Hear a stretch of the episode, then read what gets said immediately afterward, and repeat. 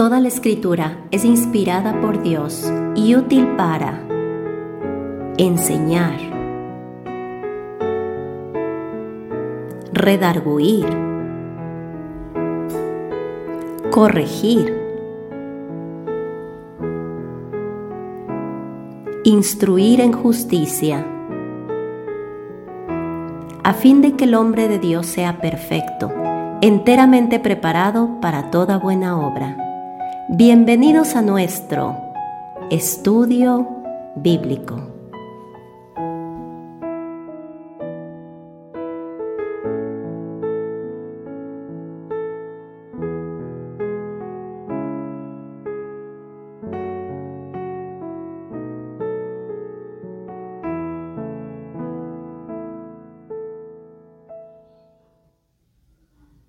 Bienvenidos a nuestro estudio de hoy. Hoy estaremos compartiendo nuevamente en la epístola a los romanos en el capítulo 8. Y vamos a comenzar nuestro estudio pidiéndole a Dios que nos guíe por medio de una oración. Y luego continuaremos avanzando en nuestro estudio de Romanos 8 a partir del versículo 21. Y vamos a avanzar hoy en nuestro estudio hasta el versículo 27. Pero antes vamos a orar para pedirle a Dios que nos guíe. Padre, te queremos agradecer nuevamente esta oportunidad que nos das de meditar en tu palabra. Queremos rogarte tu dirección, rogarte que seas tú, Señor, quien abre nuestro entendimiento y nos permite, Padre, comprender las verdades que tú nos has dejado. Guíanos, te pedimos en el nombre de Jesús. Amén. Pues estamos de regreso en nuestro estudio de Romanos 8 y hemos estado viendo en este pasaje cómo Dios nos habla acerca de la glorificación futura. Nos hablaba acerca de cómo llegará ese momento en que no solamente el creyente, sino también la creación misma sea liberada de la consecuencia que el pecado le ha producido. Si nosotros vamos a Romanos capítulo 8 y leemos acá el versículo 20 para recordar donde hemos estado estudiando, decía, porque la creación fue sujetada a vanidad, no por su propia voluntad, sino por causa del que la sujetó en esperanza. Vemos acá entonces que la creación misma fue sujetada a vanidad y lo que habíamos visto es que cuando dice la creación, pues se refiere realmente a todo aquello que Dios creó fuera del hombre, es decir, del ser humano, porque nosotros mismos, como lo veremos, también estamos involucrados, pero esto habla de la naturaleza, la creación fue sujetada por Dios a vanidad. Esa palabra vanidad, dijimos, eh, es inutilidad, podríamos traducirla. Es una palabra que nos hace ver que es solamente algo transitorio que no cumplirá su propósito. Pero como lo vemos en estos versículos que hoy estudiaremos, llegará el momento en que Dios restaure las cosas. La creación fue sujetada por Dios a vanidad. ¿Por qué? Porque fue afectada por el pecado de Adán. Nosotros leímos y volveremos a leer en Génesis capítulo 3, como Dios le dice en el versículo 18 de Génesis 3 a Adán, como una de las consecuencias del pecado, dice eh, Génesis capítulo 3 versículo 18, espinos y cardos te producirá y comerás plantas del campo. La maldición que Dios trajo a la tierra, a la naturaleza, fue precisamente una consecuencia del pecado. El pecado entró al mundo a través de Satanás. Y Adán y Eva, al participar del fruto que Dios había dicho que no, no participaran, que no comieran, pues dieron entrada también al pecado y a la muerte. Todo esto lo vimos ahí en Romanos capítulo 5. Pero ahora estamos viendo cómo la creación misma fue sujetada a vanidad. No por su propia voluntad, no porque quiso estar así, simplemente porque Dios mismo, quien la sujetó en esperanza, la puso en esa condición debido al pecado del hombre. Dios mismo sujetó a la creación entonces a esa incapacidad de alcanzar la meta, pero no la dejó sin esperanza, es lo que vemos acá en el versículo 20 como dice nuevamente, porque la creación fue sujetada a vanidad, no por su propia voluntad, sino por causa del que la sujetó en esperanza. Y entonces vemos que hay una esperanza futura. Esa esperanza futura, ¿dónde está? Versículo 19 decía, porque el anhelo ardiente de la creación es el aguardar la manifestación de los hijos de Dios. Es sumamente importante que nosotros entendamos bien estos versículos. Ninguno de nosotros va a poder mejorar la condición terrenal. No tenemos una promesa dada por Dios de una mejora antes de la venida de nuestro Señor Jesucristo. Lo que nosotros vemos es corrupción. Lo que nosotros vemos es decaimiento, no solamente moral, sino también espiritual. Y todo esto irá avanzando hasta ese momento que el Señor restaure todas las cosas, hasta que, como dice el versículo 19, sea la manifestación de los hijos de Dios. Aguardar la manifestación de los hijos de Dios. Esa manifestación no se trata del creyente hoy en día levantándose y haciendo escuchar su voto, se trata del momento en el que Cristo venga y entonces manifieste lo que realmente es nuestra esperanza, la transformación de nuestro cuerpo, la redención de nuestro cuerpo, nuestra adopción, como hoy también lo veremos en varios versículos. Así es que debemos entender con toda claridad. ¿Hay una esperanza futura? Sí la hay, pero esta esperanza futura no está en el hombre, no está en las políticas que el hombre pueda eh, establecer para mejorar ciertas condiciones, está en aquello que Cristo un día hará. Es bien importante que nosotros lo reconozcamos. El versículo 21 continúa diciendo, porque también la creación misma será libertada de la esclavitud de corrupción a la libertad gloriosa de los hijos de Dios. Ese momento llegará, ese momento en que la misma creación se va liberada, liberada de toda esta corrupción que hoy nosotros vemos. Es evidente que si prestamos atención, vivimos en un mundo caído, un mundo que trae sufrimiento y dolor, un mundo que trae desastres naturales, que trae tantos tipos de circunstancias que producen aflicción en el corazón de los hombres. Pero no solamente en los hombres, la misma creación está agonizando. Un día todo esto terminará, un día todo esto será liberado. Y si vamos a Isaías capítulo 11, yo quisiera leer solo este versículo en el versículo 6 que nos da una muestra de aquello que Dios un día hará. Morará el lobo con el cordero, y el opardo con el cabrito se acostará el becerro y el león y la bestia doméstica andarán juntos, y un niño los pastoreará. Habrá una transformación completa en ese reino milenial de nuestro Señor Jesucristo. Nosotros debemos entender que la esperanza futura es Cristo, no es el hombre, y debemos comprender que un día Satanás intentará de alguna manera engañar a las personas creyendo que el hombre mismo puede traer solución y levantará a aquel hombre de pecado conocido como el anticristo. Nuestros ojos deben estar puestos en el Señor y debemos comprender que el hombre no puede ayudar al hombre, el único que puede librarle es Dios mismo, es Jesucristo mismo. Un día la creación será llevada a la libertad gloriosa, o más bien a la libertad de la gloria de los hijos de Dios, de la misma manera que el hombre también lo será en ese momento de la transformación de su cuerpo. Si es importante que nosotros siempre recordemos que esta enfermedad, las enfermedades que hoy vemos, los desastres naturales que vemos, la ferocidad de las bestias y el dolor y muerte, todo esto es parte de la maldición debido al pecado, la maldición sobre la tierra debido al pecado. La corrupción definitivamente es una mención del deterioro de la naturaleza por causa de la maldición. Pero siempre, nuevamente, es importante que nosotros tengamos claro, la principal causa de esto es el pecado. Muchas personas han intentado encontrar una solución y esto los ha llevado a buscar una causa distinta al pecado. Por supuesto que como consecuencia del pecado nosotros vemos otro tipo de complicaciones y el hombre muchas veces piensa que esta es la razón por la cual el hombre vive en la condición que vive en este mundo que vivimos, pero debemos comprender que la verdadera causa es el pecado. Y muchas personas quizá podrían llegar a pensar, bueno, la razón es la mala administración. Y sí, definitivamente hay muchas cosas que han sido mal administradas en la creación en la que Dios nos ha puesto. Sin embargo, debemos nuevamente hacer énfasis que la razón es el pecado. Y el pecado, el único que lo puede resolver, el único que puede establecer este conflicto y llevar a la libertad de las consecuencias del pecado, es Jesucristo. Nadie más lo puede hacer. Por eso es que la esperanza, no solamente para el hombre, es decir, para el creyente, el incrédulo está fuera de esta esperanza y hasta que venga Cristo no la tendrá. No solamente la esperanza para el creyente, sino también para la misma creación, es la venida de nuestro Señor Jesucristo. Esto cambiará por completo la situación en la que nosotros hoy nos encontramos.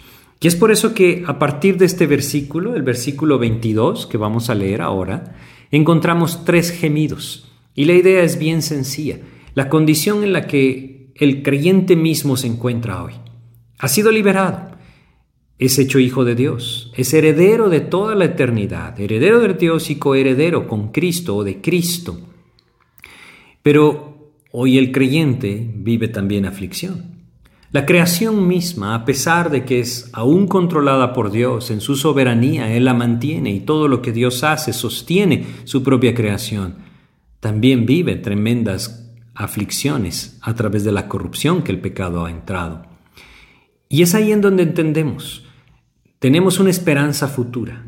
Mientras esa esperanza llega, tenemos acá tres gemidos que Dios nos describe.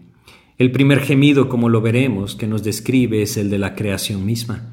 El segundo gemido es el de los hijos de Dios, los creyentes. Y el tercer gemido es el del Espíritu Santo. Y veremos cada uno de estos. Si vamos al versículo 22, encontramos que dice, porque sabemos que toda la creación gime a una y a una está con dolores de parto hasta ahora. Fíjense lo que dice, la creación gime. Hay una notoria condición de corrupción por lo que la naturaleza gime aguardando la liberación de Dios. Todo lo que hoy nosotros vemos, toda la destrucción, toda la corrupción, como un hombre lo dijo, en el momento que Cristo regrese, todo esto terminará, todas las condiciones cambiarán, incluso veremos toda aquella destrucción de la misma naturaleza restablecerse, todo será distinto en ese momento que el Señor establezca su reino. Toda esta liberación Dios la traerá cuando Cristo se manifieste porque la creación fue sujetada en esperanza, es lo que leímos en el 8.20, sino que a causa de aquel que la sujetó en esperanza. Esto significa que el fundamento sobre el cual la creación fue establecido es la esperanza de la liberación que Dios mismo traerá a través de Jesucristo. La idea que nos da es muy clara. El versículo 22 dice que aún está con dolores de parto hasta ahora. Creo que es muy entendible el, ejemplo tan gráfico que Dios nos pone.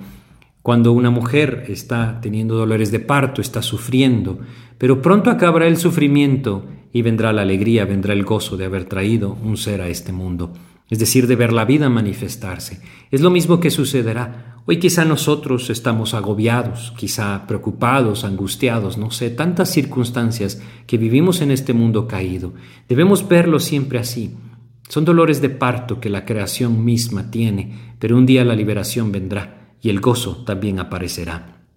El dolor llegará a su fin y la alegría de estar en la presencia del Señor en un mundo transformado dejará este tiempo de angustia como una nada en el pasado.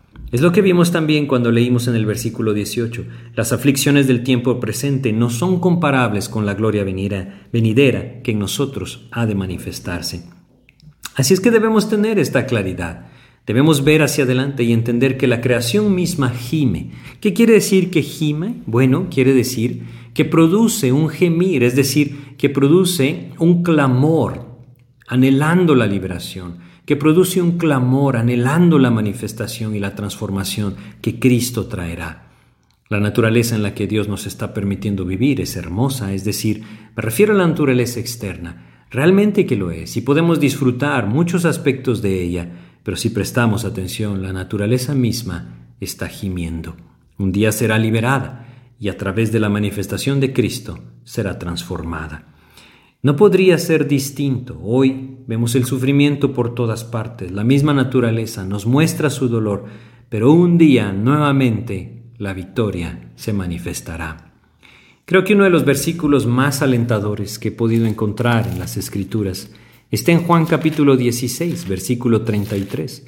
Juan capítulo 16, versículo 33, el Señor mismo le dice a sus discípulos, Estas cosas os he hablado para que en mí tengáis paz.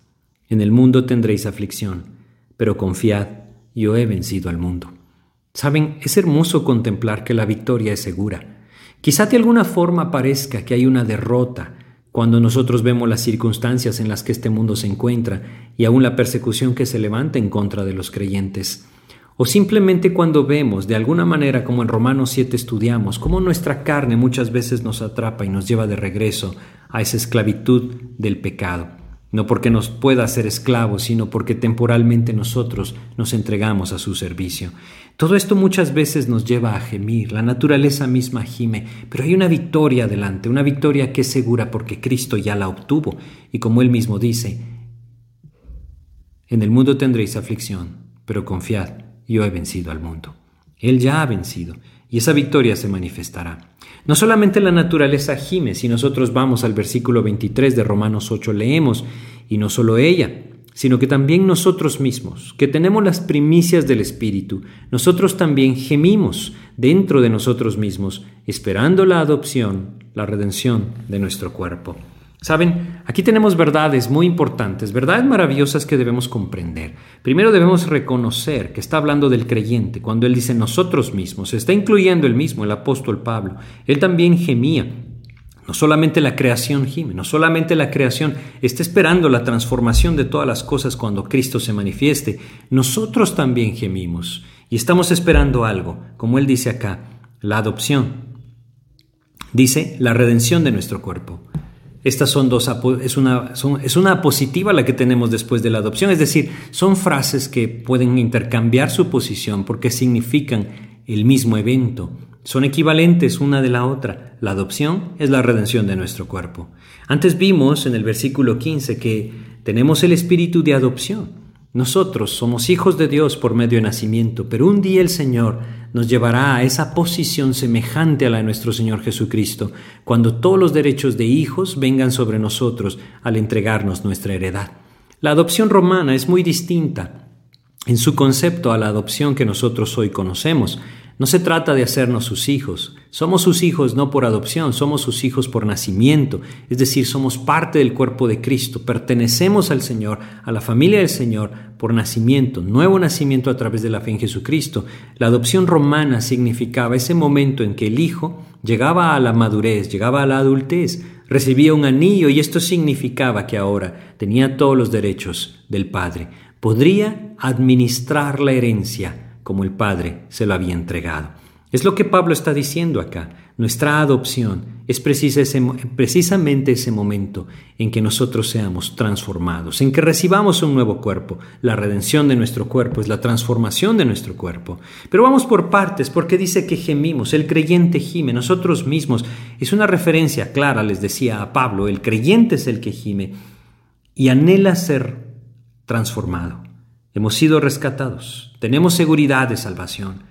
Leímos allá en Romanos capítulo 5, en el versículo 1, justificados, es decir, siendo hallados justos, pues por la fe tenemos paz para con Dios. Y en el capítulo 8, versículo 1 también leímos, ahora pues ninguna condenación hay para los que están en Cristo Jesús. Debemos entender que estando en Cristo tenemos seguridad de salvación, tenemos seguridad de haber sido rescatados. Hemos sido rescatados de la condenación, hemos sido rescatados de la esclavitud del pecado y de la muerte. Estamos siendo hoy rescatados por Dios, librados o salvados, podríamos decir, día a día de la influencia del pecado sobre nuestras vidas.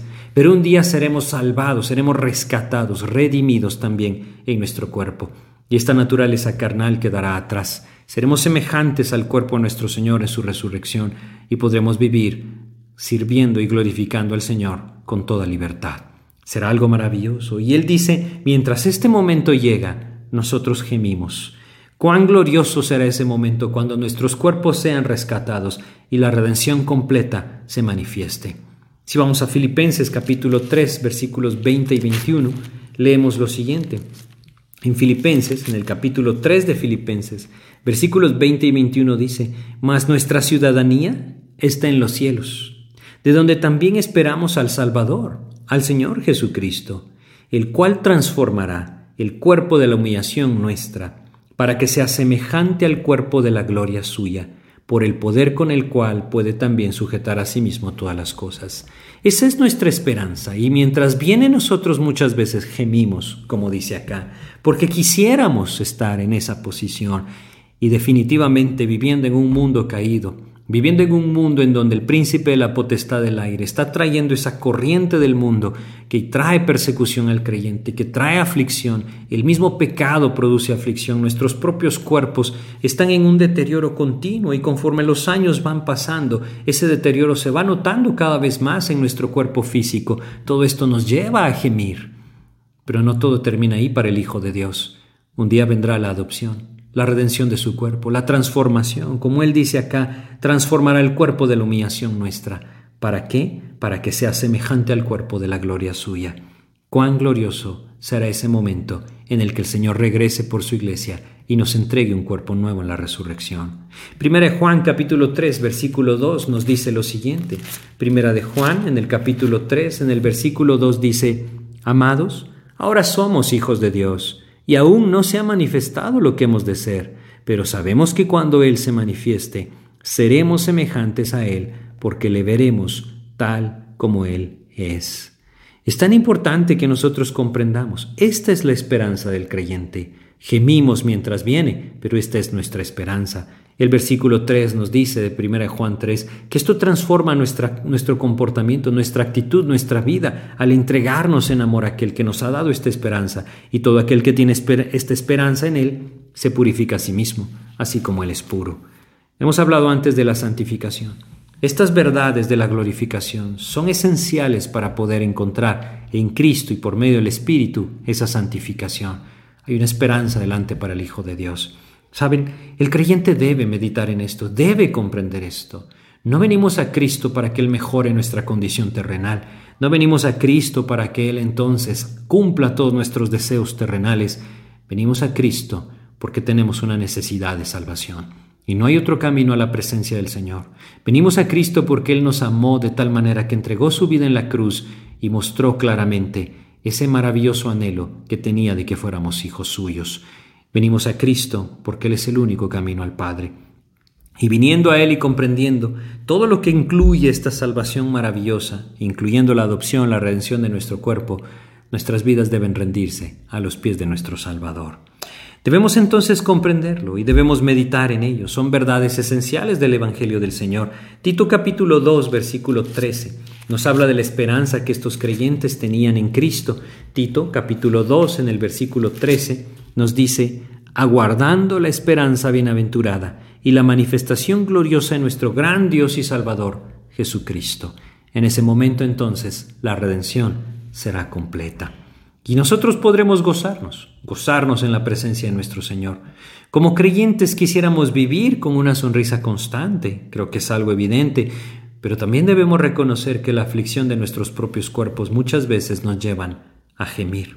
El dolor del sufrimiento terrenal nos lleva a gemir, anhelando la presencia del Señor, anhelando ser levantados semejantes a Él, tenemos las primicias del Espíritu. Regresemos a Romanos capítulo 8, que nos decía en el versículo 23, y no solo ella, es decir, no solo la creación gime, sino que también nosotros mismos, también gemimos, que tenemos las primicias del Espíritu, nosotros también gemimos dentro de nosotros mismos, esperando la adopción, la redención de nuestro cuerpo.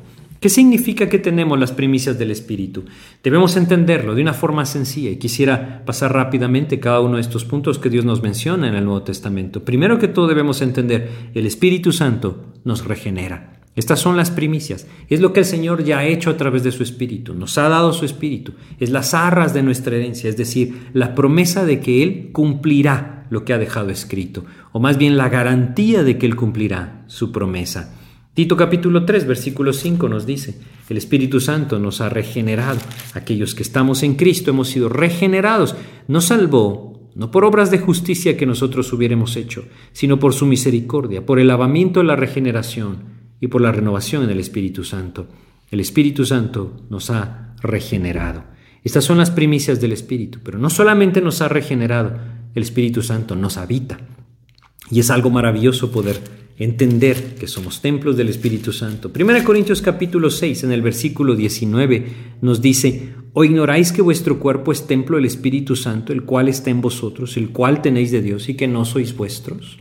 Somos templo del Espíritu de Dios. Y aquí debemos entonces entender, las primicias del Espíritu es, el Espíritu Santo nos regenera, el Espíritu Santo nos habita, pero también hay algo sumamente importante, sobre lo cual hay muchísima confusión hoy en día, el Espíritu Santo nos bautiza.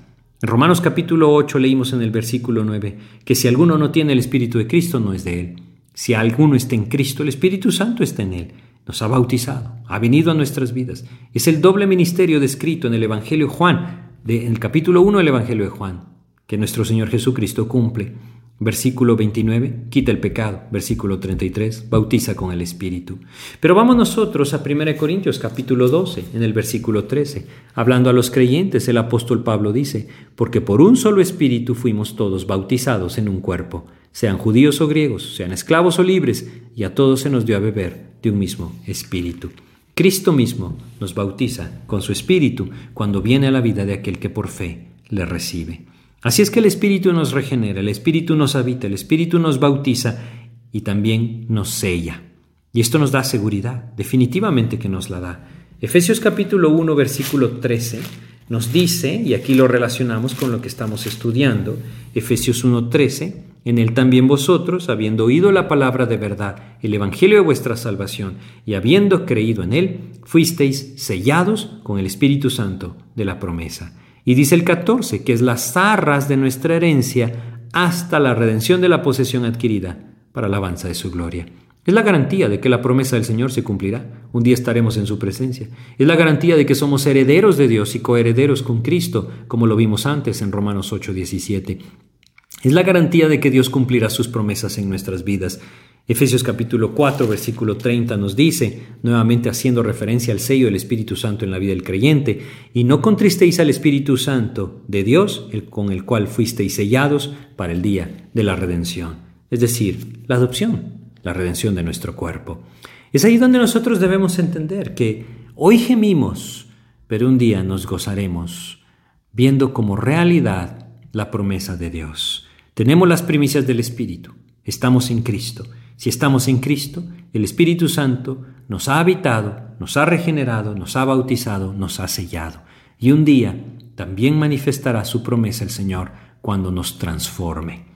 Pero mientras estamos en esta en esta condición, mientras esperamos la adopción, la redención de nuestro cuerpo, también gemimos. Es lo que estamos viendo en este versículo. Gemimos anhelando que el Señor transforme nuestro cuerpo, nuestra naturaleza. Si vamos a 2 Corintios capítulo 5, el apóstol Pablo lo expresa de esta manera. 2 Corintios capítulo 5, vamos a leer versículos 2 al 4, dice, y por esto también gemimos deseando ser revestidos de aquella nuestra habitación celestial, pues así seremos hallados vestidos y no desnudos.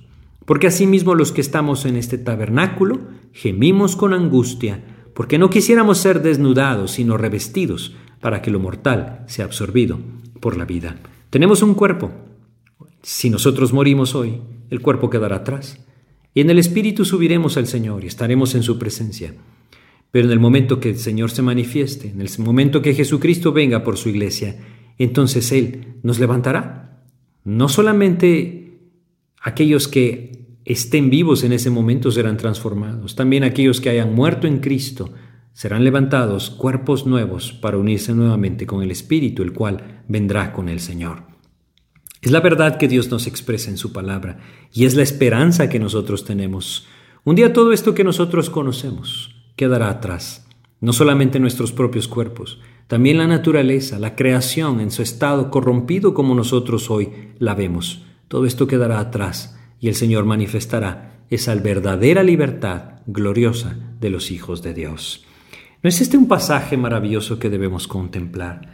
La adopción nuevamente es igual a la redención de nuestro cuerpo. Es el momento de plena identificación como herederos. Eso dice Romanos 8:23, esperando la adopción, la redención de nuestro cuerpo. Y nuevamente vuelvo a hacer mención, la adopción significaba ese momento en el que el anillo era puesto en el dedo del hijo adulto y entonces la administración de la herencia le era confiada. Un día cuando Cristo regrese, nosotros entonces seremos transformados, recibiremos un cuerpo nuevo, seremos redimidos en nuestro cuerpo y recibiremos la adopción es el mismo momento, el mismo hecho, son sinónimos. Redención de nuestro cuerpo, adopción. Y en ese momento entonces seremos tomados como hijos maduros del Señor, aptos para administrar la herencia que Él mismo nos entregue. Es decir, participaremos de su reino. No seremos nosotros los reyes, Él estará sentado en el trono, nuestro Señor Jesucristo estará sentado en el trono, pero Él nos confiará su heredad y seremos administradores juntamente con Él. Es lo que Dios nos describe en su palabra. Como vemos, la adopción es la redención entonces de nuestro cuerpo, el cuerpo nuevo que recibiremos en la resurrección. La naturaleza misma gime, el creyente mismo gime, ambos esperando la manifestación de nuestro Señor Jesucristo. Debemos ver hacia Él con confianza, con esperanza. Es lo que nos dicen los siguientes dos versículos, 24 y 25. Porque en esperanza fuimos salvos, pero la esperanza que se ve no es esperanza, porque lo que alguno ve, ¿a qué esperarlo? Pero si esperamos lo que no vemos, con paciencia lo aguardamos. En esperanza fuimos salvos, es decir, nuestra salvación es segura y tiene esta esperanza, esta certeza a través de la fe. Creo que estos versículos podríamos simplemente entenderlos como lo que 2 Corintios capítulo 5 versículo 7 nos dice. 2 Corintios capítulo 5 versículo 7, que también habla de la redención de nuestro cuerpo, nos dice, porque por fe andamos, no por vista. Mientras esperamos la redención de nuestro cuerpo, la adopción, debemos caminar por fe. Si nosotros lo viéramos, entonces ya no tendríamos una esperanza futura, estaríamos viviendo. Pero no lo vemos y debemos vivir con esa fe, poniendo nuestros ojos en Cristo, caminando detrás de esa esperanza, porque debemos entender, andamos con los ojos puestos en la esperanza. ¿Quién es la esperanza? Cristo es nuestra esperanza, como lo hemos estado mencionando. Y como Colosenses capítulo 1, versículo 27, al final de este versículo nos menciona Colosenses 1.27, nos dice que es Cristo en vosotros la esperanza de gloria. Él es nuestra esperanza. Saben, si viéramos la redención del cuerpo, la adopción como herederos, no viviríamos en la esperanza del Hijo de Dios, no viviríamos en la esperanza de la fe del Hijo de Dios. Esta esperanza realmente se vuelve entonces la razón por la cual nosotros día a día podemos caminar con nuestros ojos puestos en el Señor. Él está adelante y con paciencia lo aguardamos. Esto nos puede llevar a vivir como extranjeros y peregrinos como resultado de la fe en nuestro Señor Jesucristo. Hebreos capítulo 11, versículo 13 nos dice que aquellos hombres de fe que, que Dios nos muestra en su palabra, nos deja descritos en su palabra, así vivieron. Y es el mismo anhelo que Dios tiene para nosotros, sus hijos. Hebreos capítulo 11, versículo 13 dice, Conforme a la fe murieron todos estos sin haber recibido lo prometido, sino mirándolo de lejos y creyéndolo y saludándolo y confesando que eran extranjeros y peregrinos sobre la tierra. Dios nos quiere hoy viviendo así, con nuestros ojos puestos en esa eternidad gloriosa al lado de nuestro Señor, caminando por fe, sabiendo que somos extranjeros y peregrinos, no apegándonos a las cosas terrenales, sino más bien con nuestros ojos puestos en Cristo. Pero tenemos un último gemido que empezaremos a ver nada más hoy, capítulo 8 de Romanos, versículo 26, es el gemido del Espíritu. Y de igual manera el Espíritu nos ayuda en nuestra debilidad. Pues qué hemos de pedir como conviene no lo sabemos, pero el Espíritu mismo intercede por nosotros con gemidos indecibles. Mas el que escudriña los corazones sabe cuál es la intención del Espíritu, porque conforme a la voluntad de Dios, intercede por los santos. El Espíritu gime, dice este versículo, dentro del creyente, intercediendo por él. Debemos comprender bien estos versículos. No tiene nada que ver con esta imitación que hoy muchos hacen acerca de, de quizá jerigonzas o palabras, sílabas que emiten pensando que es el, clamor o el gemir del Espíritu Santo. No, es un gemir indecible, es decir, son palabras, no se pueden escuchar. ¿Por qué? Porque no pueden ser expresados con palabras, eso quiere decir indecibles, ¿no? El Espíritu Santo gime dentro del creyente. ¿Por qué? Porque está intercediendo por él. Y el pasaje no lo podemos aislar. Está hablando de lo mismo. La naturaleza gime, el creyente gime, el Espíritu Santo mismo gime dentro de nosotros.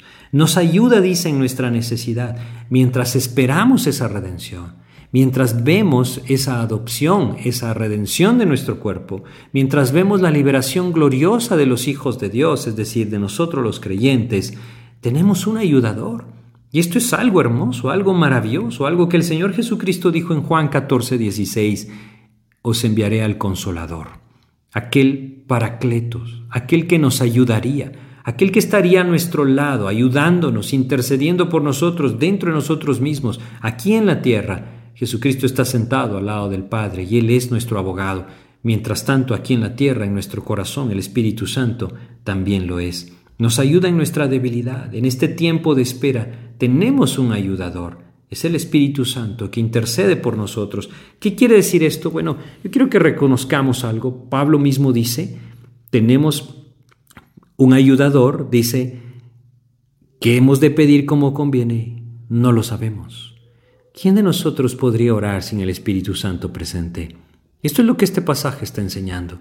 Nuestras oraciones son tomadas y moldeadas por el Espíritu de Dios y muchas veces el creyente se encontrará en esa posición que no puede decir nada delante del Señor, quizá por la angustia, quizá por la aflicción, el mismo gemir de su propio corazón. Solo nos queda decir, Señor, haz tu voluntad. Y el Espíritu mismo intercede por nosotros con gemidos indecibles. Es un gemido que nosotros, o gemir, perdón, que no podemos escuchar porque es indecible precisamente, peticiones que van más allá de las palabras. Es un clamor interno, un clamor inaudible que Dios sí escucha. El Espíritu mismo conoce nuestro corazón, dice el último versículo, el 27, y clama según la misma voluntad de Dios, cosa que nosotros no podríamos hacer. Una de las cosas que nosotros vemos de forma maravillosa en la vida del apóstol Pablo, por ejemplo, es que sus oraciones no estaban centradas en él. No estaban centradas en sus necesidades, en la comida que necesitaba, la ropa que necesitaba. No vemos nunca que Él esté clamando por esto. Es válido hacer peticiones por nuestras necesidades. Claro que lo es, el Señor Jesucristo lo enseñó así. Pero cuando el Espíritu Santo toma control de la vida del creyente y clama internamente, vamos a ver una característica. El creyente va a clamar por otros creyentes. Va a clamar porque los incrédulos vengan a Cristo. Va a clamar porque los creyentes se afirmen en Cristo va a clamar porque el nombre de Cristo sea glorificado en la vida de aquellos que están a su alrededor. Es la oración intercesora que constantemente el creyente puede llegar a hacer cuando ora en el Espíritu. Cuando oramos conforme a la voluntad de Dios, 1 Juan capítulo 5 versículos 14 y 15 nos dicen que Dios oye y sabemos que tenemos las peticiones que hayamos hecho. ¿Todo esto por qué? Porque el Espíritu Santo mismo gime en nuestro interior, dándonos ayuda para saber qué pedir, para moldear nuestra oración, para guiar nuestra oración, para quitarnos nosotros del centro de la oración y que la obra de Cristo en la vida de los demás sea el centro. Parte de la armadura que Dios nos describe en Efesios capítulo 6 es esto, es esa oración intercesora por aquellos que están a nuestro alrededor. Efesios capítulo 6, versículo 18 nos dice, orando en todo tiempo, con toda oración y súplica en el Espíritu, y velando en ello con toda perseverancia y súplica por todos los santos. Cuando el Espíritu Santo tiene control y está intercediendo a través de la oración en nuestras vidas, veremos que nuestras oraciones no estarán centradas en nosotros, sino en la obra de Cristo en la vida de los que nos rodean. Así es que tenemos aquí tres, tres entonces, tres gemidos. La naturaleza misma gime, esperando la transformación que Dios traerá cuando Cristo venga. El creyente mismo gime, a pesar de que ha sido redimido, a pesar de que tiene las premisas del Espíritu. El Señor Jesucristo le dijo al creyente, nos dijo a nosotros, en el mundo tendréis aflicción. Gemimos mientras vemos esa victoria que Él ya obtuvo. Confiad, yo he vencido al mundo. Así debemos caminar, confiando mientras la victoria de Cristo se manifiesta en la redención de nuestro cuerpo, en la adopción. El Espíritu Santo nos ayuda ¿Qué hemos de pedir como conviene? No lo sabemos, pero el Espíritu Santo mora en nosotros y teniendo las primicias del Espíritu, maravillosamente Dios ha hecho todo lo necesario, todo perfecto, para que esperemos el regreso de Cristo y nos gocemos en su venida. Vamos a detenernos aquí en nuestro estudio. Yo quiero pedirles que mediten en estos versículos, que oren y pidan a Dios dirección.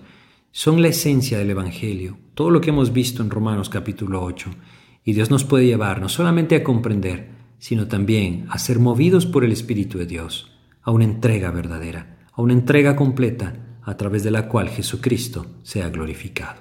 Vamos a hacer una oración. Padre, te queremos agradecer nuevamente por todo lo que tú nos has dejado escrito, Señor, y por la dirección clara que tú nos das a través de tu Espíritu para comprender tus verdades.